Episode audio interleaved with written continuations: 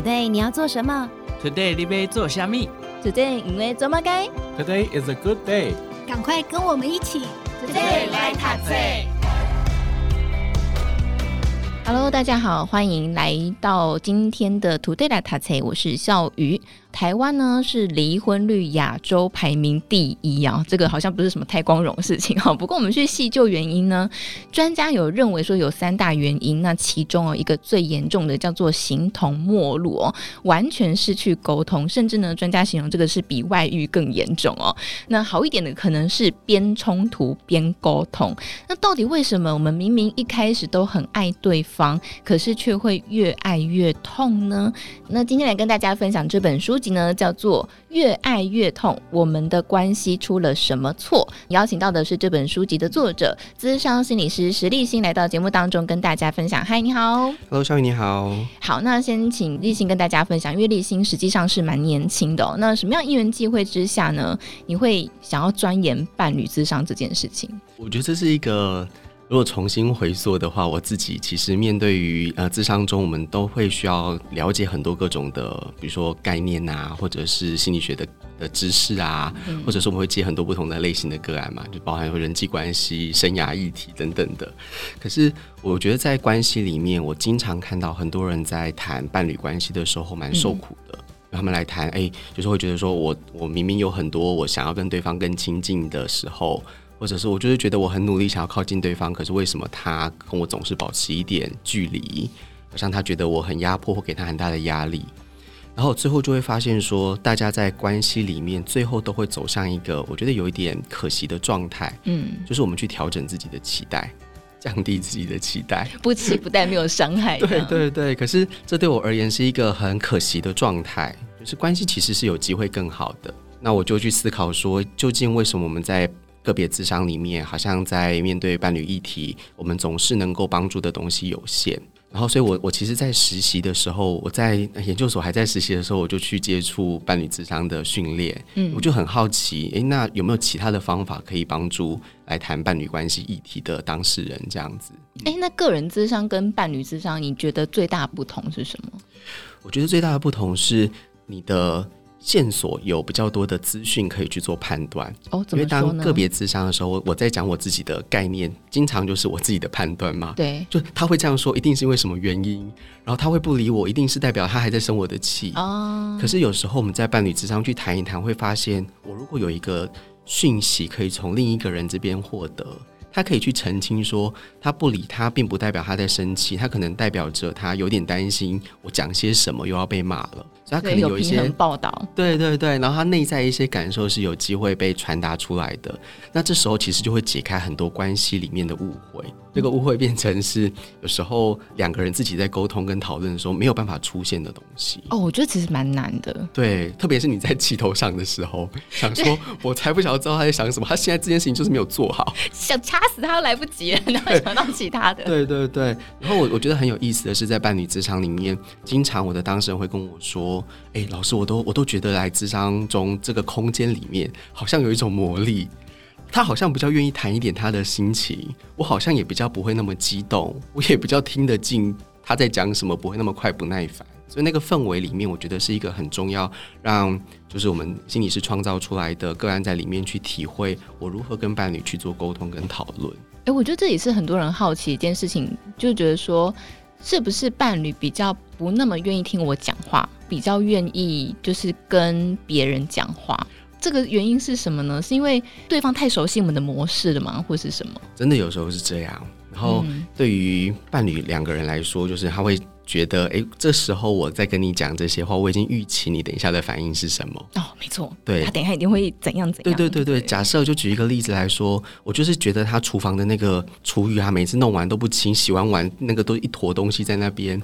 我就是想要提醒他，可是当我一开口说：“哎、欸，你那个要不要去清一下？”对方可能因为过去被你骂的经验，马上就跳起来，嗯，想说说你现在是怎样，又要再怪我了吗？我等下就会去弄了，对，我一直推我，我这件事情就是一件事情做不好，那你现在就在那边怪我是是什么意思？就是那个循环就马上出来了，没错。所以这个伴侣智商反而创造了一个可以沟通的空间，对对对。那大家就想说，想要把实力心心理师带回家，对他们有时候就会说，我们这呃，因为我智商室的灯光会稍微的调暗一点点，他们就说，我们是不是每次要对话说要把这个空间调成智商的氛围，我们两个人比较可以好好的谈。哎、欸，是是这样吗？有时候是不是环境上也会有一些影响？对，所以对伴侣咨商，为什么我们可以创造一个空间？嗯、因为大家会知道，说我来这个地方，我们就是来谈彼此的。嗯，然后那个空间会给彼此一个安全感，不管是彼此创造出来的，还是在智商里面他们对我的信任感。哎、欸，所以我觉得很多人会好奇说，伴侣智商有用吗？嗯、或是我来智商是不是就代表说我一定？比方说，有些人可能是在。要不要离婚的这个抉择，或者要不要分手的这个抉择路上嘛？嗯、有些人会大抱着一个期待说：“那我是不是去了，我就一定会复合，或是我就一定会有什么样的结果？”嗯，对，我觉得这是一个很好澄清伴侣智商的时候，因为大家的确会有这份期待。有一些关系就是二三十年的纠结的夫妻，嗯、来就觉得说：“我透过两三次的智商，我就要弄懂我们关系到底要不要继续走下去，或者是我就要去把我心里面那。”二三十年的苦水全部吐完，嗯，我觉得大家对于智商可能会有一个很高很高的期待，像那个药一样，对，就是我好像吃了马上就有效果，甚至有时候我会形容说，好像他们期待的是不是一个一般的药物，是一个毒品。就是就觉得说啊，我你你看有有特别有效果的那种特效药，通常都可能有一些副作用嘛，立刻嗨起来这样。对对对对。可是我觉得在智商中，我们会去体验一个现实面的东西，嗯，是有些时候我们来谈，我们会去面对彼此关系的困境。有一些伴侣的确对于要来咨商有一个期待，是我们能不能谈着就去确认彼此到底适不适合。那我觉得可以在咨商里面去摊开跟讨论这个适不适合的主题。说究竟是什么让你觉得不适合？可是你还愿意留在这个地方，或愿意还来跟他去做讨论，一定还有他的道理，对不对？所以我们就去打开来，那对他而言，他想要留着的原因是什么？所以就有机会去看到，有些时候我们并没有办法那么明白的告诉他们说，建议你们现在怎么做比较好。或者是我们现在可能尝试用什么样的方式来沟通或协调，还有一点像是我们去探索自己，然后认识另一半，确认这个关系能不能走得下去。哦，我想大家听到这里就想说，好，这个听起来有点高深。总之就是在那个伴侣之上的过程当中，你们两个一起去确认彼此是不是适合的对象，嗯，对不对？嗯、这是一个两方或者说三方，包含摄影师需要一起去呃工作的部分，对，对不对？好，不过我们要回到就是这个关系当中，因为我觉得很多关系都是大家都常常会说，呃，个性不合或是沟通不来。我觉得沟通可能真的是一个最大的问题，嗯、然后导致双方可能在沟通过程当中很多的呃，就是磨合啊，然后冲突啊。那到底为什么两个人之间明明是很爱对方，可是会？却像你的书一样，书名讲的越爱越痛呢？嗯，我觉得在面对关系议题的时候，我们都不可避免的去谈一点原生家庭对我们的影响。那这些原生家庭的因素都会形成我们的一些性格啊，或者是在待人处事的方式啊，或者是像刚刚呃小雨提到的沟通的方式。比如说我眼中看到的父母，他们的互动方式就会是一个人常常在旁边碎念。另一个人就是继续看他的翘着二郎腿，看着他的报纸，看着他的电视，不甩对方。哦，好真实的场景。对啊，这种画面就你就停在一个印象里面是 OK。两个人只要开始互相在怪罪对方的时候，就要吵起来，就要互骂了。嗯，所以他印象中的父母沟通方式就是这样。甚至我有一个当事人，他也曾经跟我分享说：“哇，在他眼中看到的父母，就是一个二三十年来几乎不对话的父母。”哇，相敬如相敬如宾。然后那个不对话是他们就算要传达一些，我就很好奇说，那你们在家里面有一些事情还你们还小的时候，比如说学校带什么啊，要远足要谁签名啊，这种东西父母该怎么合作跟处理？对，他就跟我说，他们都会互相传纸条，传纸条，对，他们的沟通方式是这样。一定是因为他们以前没有赖，对对对对，他们就写纸条贴在冰箱啊，写纸条贴在哪里啊，桌子上啊。天哪！对，那对他而言，他所接收到的、所学到的沟通方式，就会是直接讲没有用，直接讲会带来冲突。嗯，所以我用委婉的方式，用迂回的方式。或者是用一个事后传达的方式去表达。嗯，所以我们从原生家庭里面吸收到的，怎么去处理一段关系，都会让我们现在在面对自己关系的时候，蛮常用诶，你眼中观察到的、学习到的去模仿。我就，因为学校里面其实也没有教我们怎么样去面对冲突，的确，所以我们确实都是从父母身上来学。嗯，可是父母的有有时候冲突，像刚刚说到的传纸条方式，我们就会知道说它不是一个好的沟通方式，的确？但是我们就会想知道，那什么样是正确的沟通方式？我们先请立信跟大家分享一下，你这本书里面你主要在探讨的议题，还有你怎么样去呈现这本书呢？嗯。我其实，在探讨的就会是我们从依附的概念来看，我们原生家庭跟呃父母的相处如何形成我们一个很核心在处理关系的本能。那这个本能会影响我们展现出来的样子，或对关系亲近程度的需求或渴望。所以，有一些人就真的在关系里面比较需要更多的亲密感，或比较渴望会被在乎、被重视的感觉。可是有些人就真的比较需要在关系里面有自主性，就是我想要做我自己的事情，你不要来控制我，或你不要想要影响我。诶，什么样的家庭会形成这样不同的性格啊？哦，你就想象有一些父母是那种非常直升机型跟掌控型的，然后那种直升机型、掌控型的父母，有些时候并不会说代表哪一种父母一定养出什么小孩哦，因为有一些人就会复制他们父母的样子，他们对于很多关系也都需要很掌控。我要确认你今天晚上，你跟我说八点回来，为什么现在八点五分还没到家？这样恐怖情人？对对对。然后你那八点五分，你你跑去哪里了？你明明其实七点就下班了，你回来根本就不需要这么久，就开始会有各种的想象。那有可能他因为这样子被教育，所以他也会变得很掌控跟很焦虑。那也有可能因为他从小被这样子对待，所以他心里面立下一个誓言说，说我长大之后才不要跟我那奇怪的妈妈一样，或者是我那讨人厌的爸爸一样。那我就要刻意去避免用这样的方式跟我的关系在关系中相处。哦，他可能走上另外对另外相反的路。对对对，所以在那种关系里面，我们会虽然受到父母很大的影响，对，可是同一种父母养出来的这种性格啊，或者是还还有包含我们本身的先天的人格，都会有不一样的结果。这真的是一个很有趣的过程呢。你看，同一个家庭，同一对父母养出来的手足。可能也都个性完全不同，对对，而且研究也发现，就算是双胞胎也可能不同，真的很有趣。不过这已经是另外一个话题啦。我们今天要谈的就是衣服这件事情。对我们刚刚心理师讲了衣服这个专有名词，但是它乍听之下跟依赖有一点类似，因为都差一个字嘛。嗯嗯，这个衣服跟依赖它的差别是什么？然后什么叫做依附呢？嗯、呃，依附其实是从一九五几年代、一九六几年代其实就开始在研究的一个概念，它就是从那种母婴关系里面去探讨，诶，为什么我们小时候会这么需要父母的关心啊、照顾啊？吼，所以婴儿为什么一哭，诶，妈妈就会为他喝奶奶。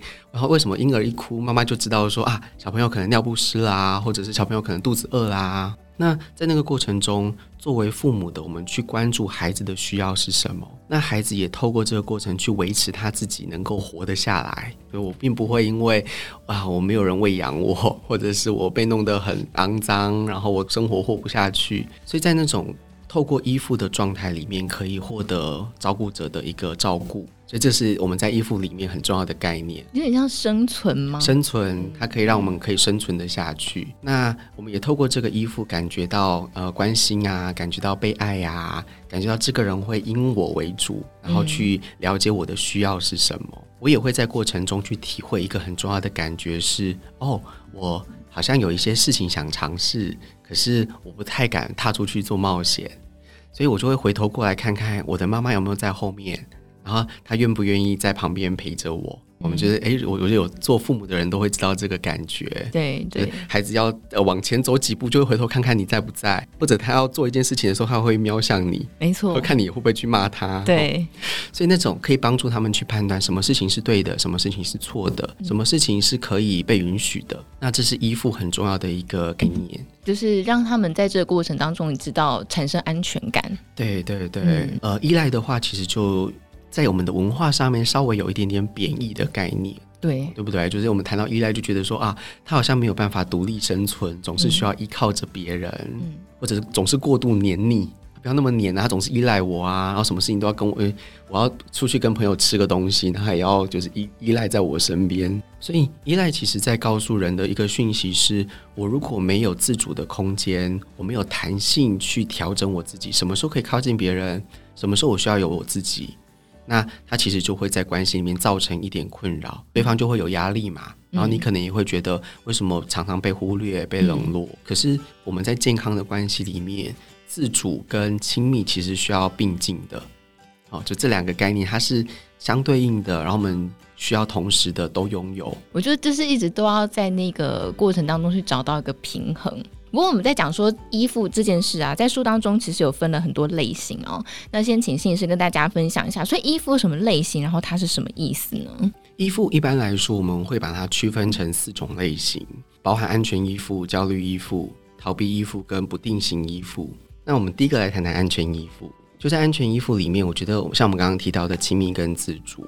他们是可以比较弹性的去在关系里面保留那种我有亲近感，我想要靠近你的感觉的时候，我可以靠近你一下。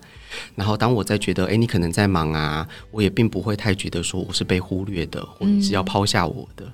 他可以心里面自己去消化跟调试这件事情。那我也可以有我自己自主的空间。哦哦，你在忙，那我就去做一点我自己的事情。然后当你忙完了，我可能可以再跟你一起看个影集啊，或者我们再一起出去走走啊。那最安全依附的人，在面对关系有基本的信任感，知道说你会这样子做有你的道理，然后你会这样子做有你在关系里面的一个情况。那我也可以去调试我自己，不会那么快的进入一个情绪失调的状态里面。哦，这是一个很理想的状态。对对对，啊，应该很少人有这个。就是我们并不，那这个情况也并不是说在所有情境都可以做得这么好。就就算是安全依附的人，我们在关系里面感觉到对方的冷落很长时间，我们还是心里面有我们的气，还是会有自己觉得说不公平的地方。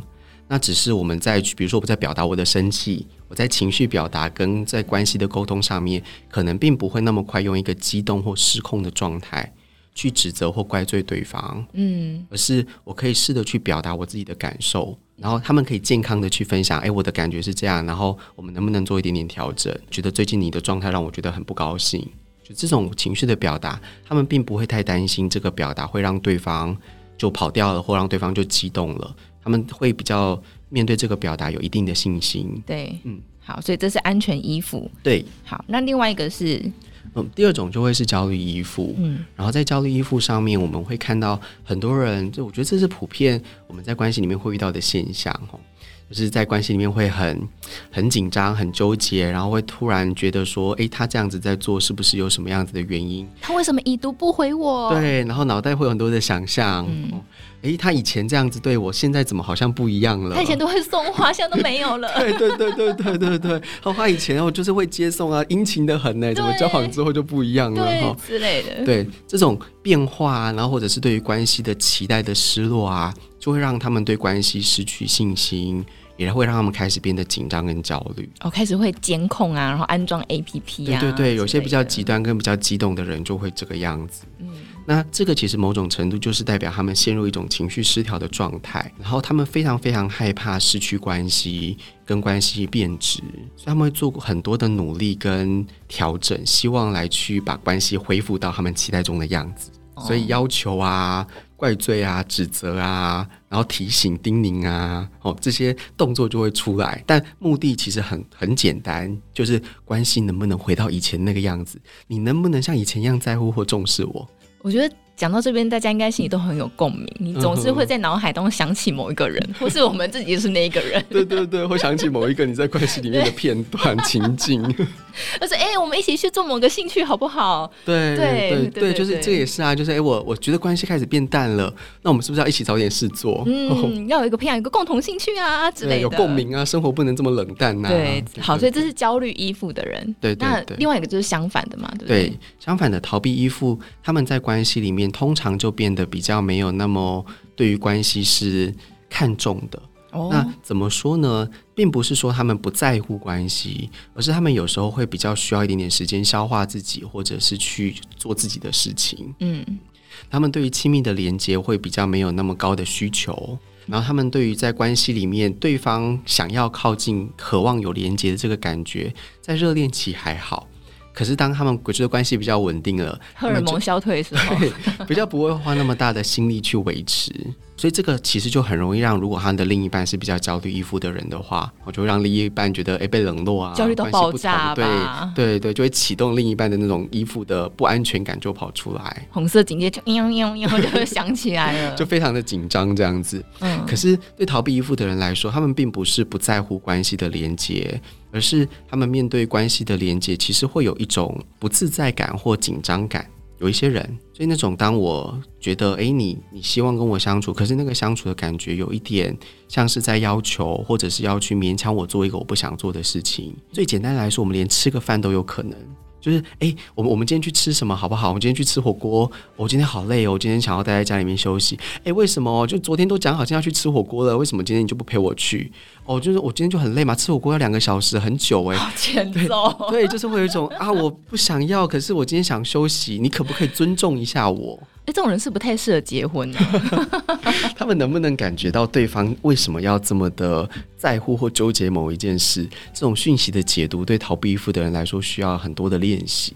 哇，好有趣哦！不然他们就只会觉得说，你到底为什么要卡在这个地方，然后要求我做我不想做的事？我们也很难理解他们为什么会卡在那个地方不出来。对对对对对，这就是焦虑依附跟逃避依附人非常非常大的差别。那最后一个是刚刚说不定型衣服吗？对。不定型依附其实就把它想象成它是焦虑依附跟逃避依附的整合。嗯，那不定型依附它在关系中呢，会有一种让人感觉比较混乱或矛盾的状态。就他有时候很渴望跟你靠近，可是他有时候又很需要自己一个人的空间。那特别是在面对冲突的时候，会展现出这个特质。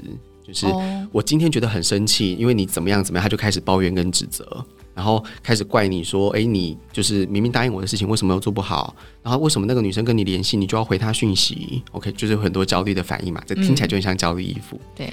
可是当他们面对关系冲突，比如说另一半要去安抚他的时候，这时候如果是焦虑依附的人，就会心里面就会很不爽。可是当他感觉到另一半的在乎或重视，也就稍微比较能够调节他的心情。可是不定型依附的人，在面对另一半的安抚的时候，有些时候也会进入一个抗拒的状态，心里面会想着说：“你如果知道我在乎这件事情，那你就不会做这件事情了。一开始就不会这样做了。对，你一开始就不会这样做了。那你既然做了，你现在还来跟我道歉，那有什么用？”他心里就开始赌气、生闷气，然后觉得说：“你，我现在不想理你。”可是，当另一半觉得说 “OK，好，那你或许需要一点点空间，我们消消化一下，冷静一下”，他就去做他自己的事情，比如他就去看他自己的电影啊，他就去看他自己的书啊。这时候，不定型依附的人就会更气。我都这样，你还给我心情看电影？对，你还有心情做自己的事情，然后你是不会在旁边安抚我，或者是关心我的状态吗？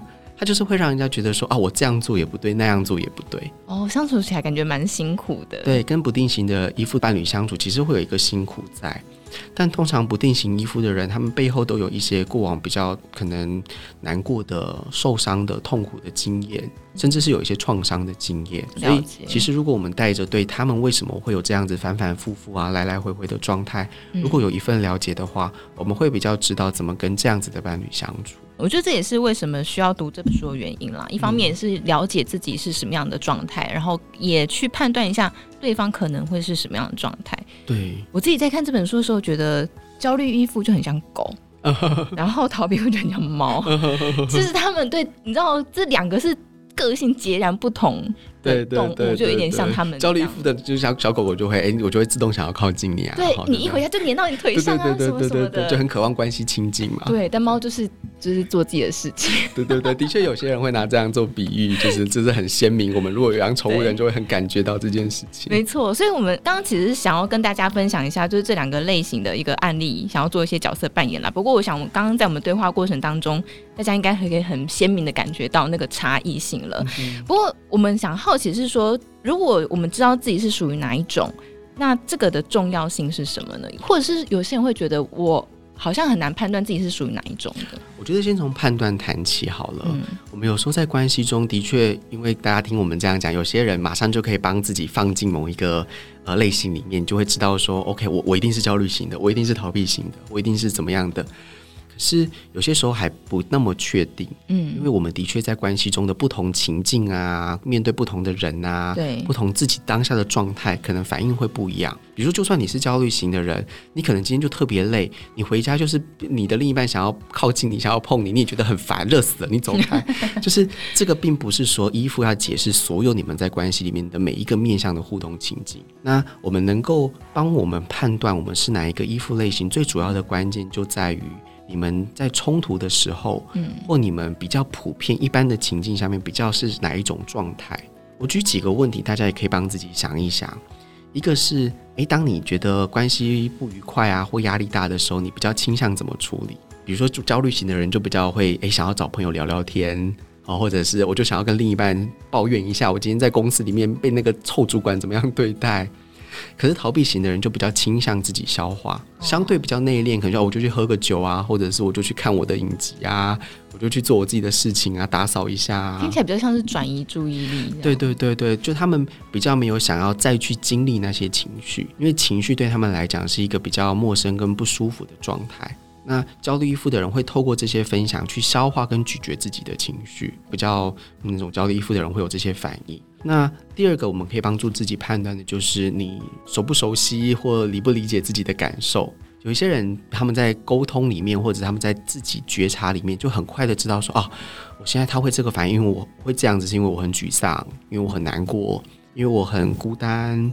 我很害怕他不理我。如果你对自己的感受比较熟悉，那相对的来讲，就会是比较焦虑型依附的人。哎、欸，可是也是有个问题，哎、嗯，我觉得台湾人普遍不太了解情绪，哎，真的哈。我们说情绪是只能说出喜怒哀乐这四种，这么的 单薄这样子，只知道我现在很生气。哎、欸，我觉得这真的是整个整个文化上面，还有我们教育上面的某种遗毒吗？因为小时候我们在表达自己情绪的时候，就会经常被。告诉对被压抑说，就是不可以，比如说特别像男生，哦，你不可以哭啊，有什么好哭的？对。然后为什么要生气？这件事情有什么好生气的？有什么好怕的？有什么好怕的？嗯、对，对。所以，我们其实普遍对于情绪的理解跟觉察，甚至是表达，都真的比较低一些，哦，比较弱一些。嗯、但相比之下，我觉得能够把自己的情绪给外显的表现出来的人，相对而言就会比较是焦虑依附的人。对，因为有一些人是根本连情绪都不外显的。对，你会知道说，OK，他一定在生气，可是他就是告诉你说他没有在生气。对，对不对？我没有气，我哪有在气？对，你为什么要误会我？可是他明明声音越来越大，啊，然后越来越烦躁。本来声音就这么大。对对对。所以那种拒绝否认自己的情绪的人，或者是那种看起来很平淡，然后什么事情都好像跟他无关紧要，然后你在旁边气得半死，可是对他而言，他就是觉得说，那你你自己的事情你自己处理。这种人就比较偏逃避依附的人。我以前都会说那样的人是感觉坏掉了，感觉坏掉哦。对，不太能感觉到自己的情绪跟别人的。嗯、可是焦虑依附跟逃避依附，其实它还是有一个程度上面的差别。我刚刚举的当然会相对比较极端一些些哈，就是那种是比较我们很快就可以判断这些人的状态。但有一些我们还没有办法那么容易判断的时候，我们可以从在你们关系里面发生重大冲突的时候去判断，因为平常可能还好，就是啊，我还是可以维持某种社会功能啊，我知道你在生气的，我就安抚一下你。啊，我知道你开始觉得很烦了，有压力很大了，我就自己收敛一点。嗯，我们人有正常的功能，可是当关系中如果出现那种很激烈的情绪，比如说啊，那种我们最常见在职场中发生的冲突，就会是外遇啊、劈腿啊，嗯、或者是在面对婆媳问题，嗯，就是你都不知道你妈妈那时候怎么对我的，你那时候不在家，你有知道说她那时候看我的眼神是什么样子的吗？然后她凭什么干预我们教小孩的方式？每次我在教小孩，她就是啊要护着小孩，我怎么教啊？哈，就这种很激动的情绪就会在关系里面会会跑出来。那这种就会是在关键的重大的事件，然后非常大的不愉快的时候，嗯、我们比较容易判断那时候的自己是比较偏向焦虑型依附还是逃避型依附。所以如果说是在冲突面，然后会生闷气的，嗯、这个比较算是逃避型的，比较算是逃避型的哦、嗯，比较算是逃避型。好，那我是逃避型，我都是不讲话那一个。所以，但我觉得我们要综合去看。就是因为大家在看书啊，或者是听我们这样讲，我们会很容易进入一个啊，我听到这样子的描述很像我，我就会把我自己放到这个位置上。对。可是有时候听到另一个描述，就觉得哎、欸，那个好像也很像我，我又要把我自己放到那个位置上。然后最后就说我是不定型。对对对对对。可是其实我们是要去综合性的判断，就是有些时候的不说话，其实也有很多的讯息。有一些人的不说话是，我就要等着你会不会来找我去谈这件事。那这就比较是焦虑型依附人的反应，就我老娘老子就坐在这边看，看你什么时候会知道我在生气。而、啊、有些生气是真的哦，你就真的不要来烦我。然后我现在真的不想跟你谈，然后你现在一一找我就会很紧张，然后觉得说啊，你不要吵，你再讲我就要离家出走了，或者是我就要现在就要出去消化我的情绪哦。所以一样是不讲话，但它其实传递出来有两个不同的意思。对对对，所以我们很难从单一的反应里面、单一的行为里面去判断这个人是什么状态。嗯、所以它其实比较像是一个光谱嘛。对，然后因为我像刚刚提到的，我们还是有一些社会性啊，或者是还是有一些我们自己本身的性格的部分，嗯、或者是本身习惯处理问题的方式。那如果我们只是用单一片段的方式去帮自己做判断，其实你就会把自己弄得很乱啊！我好像又像那样，我好像又像那样子。那我觉得没有关系，我们因为这样一边听一边了解，或大家有机会看看书啊，可以知道说我可能比较是哪一种类型。那为什么帮助自己判断重要？其实一方面就是知道我会有这样子的一个反应，其实有它的道理。嗯、比如说我会那么激动的想要去确认关系，其实就是我真的很害怕失去关系，我就是很渴望关系有亲近的连接，就是希望关系在相处的时候不要那么的冷淡。对，所以当你了解说啊，原来这是我内心期待的，一来我就比较可以接纳自己有时候很紧迫盯人的反应。然后我有时候看起来咄咄逼人，想要对方改变的反应，只是对自己的接纳跟理解。哎、欸，我觉得这很有趣。有很多人是有这个反应，可是不知道为什么我会有这个反应。对对。然后一方面也很讨厌自己这个反应。对，这个这个的确很重要。就是他们，我就是在职场里面经常听到很多人很懊恼跟自责，嗯、就是啊，我就明明知道我不能这样子，我就知道我不可以看男朋友手机，可我就是忍不住想，就是忍不住。对。可是比如说像这个例子。我们会不会有机会去理解说啊，我之所以要看男朋友的手机，是不是我过往在感情经验曾经被劈腿过，或者是我眼睛看到我父母的关系，我的爸爸就是一个外遇的先生，我的妈妈就是一个在外遇里面很痛苦的太太，或者是在现在这段关系里面，对方真的曾经跟其他关系、其他假设异性或其他的对象有这种比较没有界限的反应，就是啊暧昧暧昧的反应啊，就是会跟别人打哈，或者是聊一些新三色的话题呀、啊。那我当然就会觉得，我如果不确认一下，我怎么放心？你现在还没有在做，对。所以，当如果我可以对自己为什么有这个行为有一份理解，那我们可以从依附的类型去做理解，我就可以知道说啊，我这样的反应有我的道理，我对自己就有一份接纳，不会那么快的进入一个自我怪罪的状态。我觉得听到这里呢，大家可能会下一个判断就是说，好。既然这样说，意思就是说我接纳了自己的这个状态之后，我就可以无限的去放大我的行为。千万不要这个样子。但其实不是这样的。对，的确，的确，因为我我们当我们对自己有一份接纳，并不是要说我们就可以继续用这样的方式。因为刚刚听到的这些比较极端的方法，不管是逃避依附还是呃焦虑依附的人。我们都会很清楚知道，这些方法其实对关系都是有破坏性的。嗯，对，所以我一直用这样的方式，我一直追，我一直逃，我一直怪罪指责，我一直冷漠对待，对关系是不会有任何帮助跟进展。对，会恶化。对，它就只会恶化。那我就摆在那边不处理，其实关系就会一直一直的两年、三年、四年。那如果你们真的要已经结婚了、有孩子了、分不开了，那这个关系就这样子跟你一辈子有多痛苦啊？对啊，二三十年只靠纸条。对话多痛苦啊！对啊，对啊，对啊，对。所以这件事情，我们觉得在面对自己在依附关系的这个概念上面，如果有一份对自己的理解，对另一半的理解也是，我知道说哦，他会有这个反应，可能是因为什么啊？他现在压力太大了，他现在觉得我要找他麻烦，他现在觉得我可能像过去一样又要碎念，又要怪他做不好什么事情啊？那他会有这个反应，有一定有原因嘛？他会有这样的方向啊，我我了解了，嗯，所以在这种对对方的理解上面，也可以让我们比较缓和一点，知道说啊，我的确有些东西我就需要自己调试一下。对，我觉得很多时候我们的情绪是来自于对对方的不理解，为什么他要这样？为什么我们那时候明明就讲好？为什么？然后就越来越气，对不对？对对对。可是如果可以理解说，哦，因为他现在哦，因为他逃避依附的类型，所以他可能需要一点空间。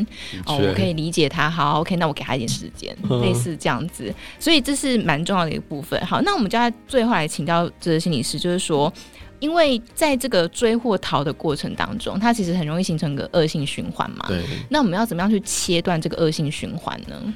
我觉得恶性循环的形成，就是像罗马吼，不是一天造成的，没错，它一定是在过程中不断的让彼此感觉到压力或不舒服，所以形成一个我如果不这样做，你不会有反应；我如果我不那么好像激动，你根本就不会回应我的需要啊，或者是我不那么把你推开，或者是因为我之前也曾经在家暴的单位工作。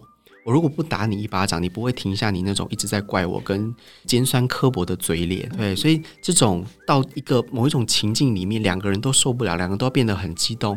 这个一定是前面开始有各种的资讯，比如说呃，焦虑依附的人的需求啊，情绪没有被回应，然后逃避依附的人自己需要一点时间跟空间的状态没有被尊重，这些就会让这个关系的恶性循环越来越严重，然后越来越纠结。嗯那我觉得刚刚小雨提到一个很重要的感觉，是我们怎么样去打破这个恶性循环。我觉得对于焦虑依附的人来说，他们一方面要去理解自己的情绪的状态到底发生什么。那这个情绪的状态跟这个人有关，还是有时候是跟我过往的经验有关？然后这可以帮助我们判断啊，我现在不能把这个情绪发在这个人身上。然后同时，我们也要去觉察我自己在做这些事情。比如说我刚刚提到的，有些人真的在关系里面激动的时候很尖酸刻薄，OK，然后会把过去的所有旧账都翻出来，然后会让自己看起来很那种张牙舞爪、很可怕的样子。你就要知道，说我这个样子，谁会想靠近？如果是你，你可能也不会想要靠近这样的人。对，那我就要去调整我自己的这个状态。那请记得，我们没有办法一步到位，我没有办法从那种很很极端的样子，马上就变成啊安全依附，我可以去好好的表达我自己的情绪状态。嗯，所以先别对自己太苛责。可是我们可以一步一步来。那反过来来说，对逃避依附的人而言也是，你要自己知道说，我的这些冷漠、逃避、不回应。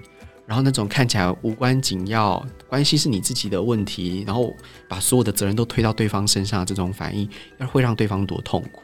因为当你不愿意负起一部分的责任，为关系去了解，我的确因为我的没有讲话，对，我的确因为我的冷淡而让对方越来越激动，那我当然就要在关系里面可以适度的回应对方，然后适度的去在乎对方的需求。有些时候我们可以用各种方式去表达在乎嘛。比如说，哎、欸，我呃今天吵完架，我明天可能就是哎、欸、道个歉啊，示意一下啊，嗯、或者是我就啊可能安慰你一下，或买个小东西给你啊。有些时候并不是单一一种方式去表达你对这个关系的在乎。可是如果你知道对方是因为你不在乎他而那么激动的话，我们就可以就找到那个关键点，我们就可以去消除那个障碍到底在哪里。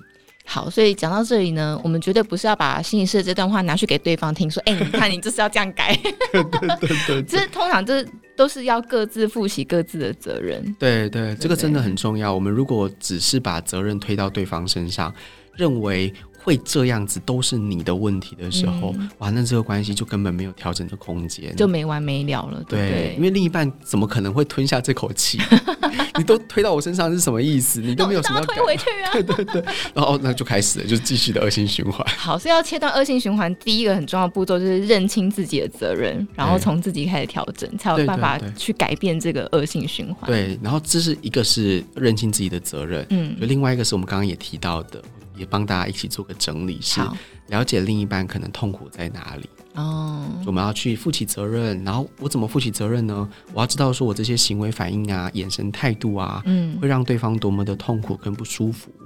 甚至是受伤。好，所以这个两件事要并进。对，两件事并进。好，所以今天跟大家分享这本书呢，叫做《越爱越痛：我们的关系出了什么错》，就分享给大家哦。希望大家透过这本书呢，你也可以再更细的去理解你自己，然后理解对方。像刚刚心理师说的，我们各自负起各自的责任，然后也了解对方的痛苦在哪里，让我们的关系可以越来越好。那么今天呢，就跟大家分享这本书籍。那么也再次感谢我们的这本书的作者，资商心理师石立新来到节目当中，谢谢，谢谢。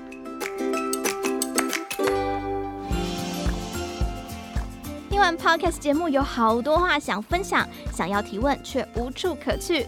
别烦恼了，现在只要点击资讯栏 Discord 社群平台连接，输入昵称就可以立刻问问题，与主持人互动。让我们一起在学习的路上不孤单，等你来加入。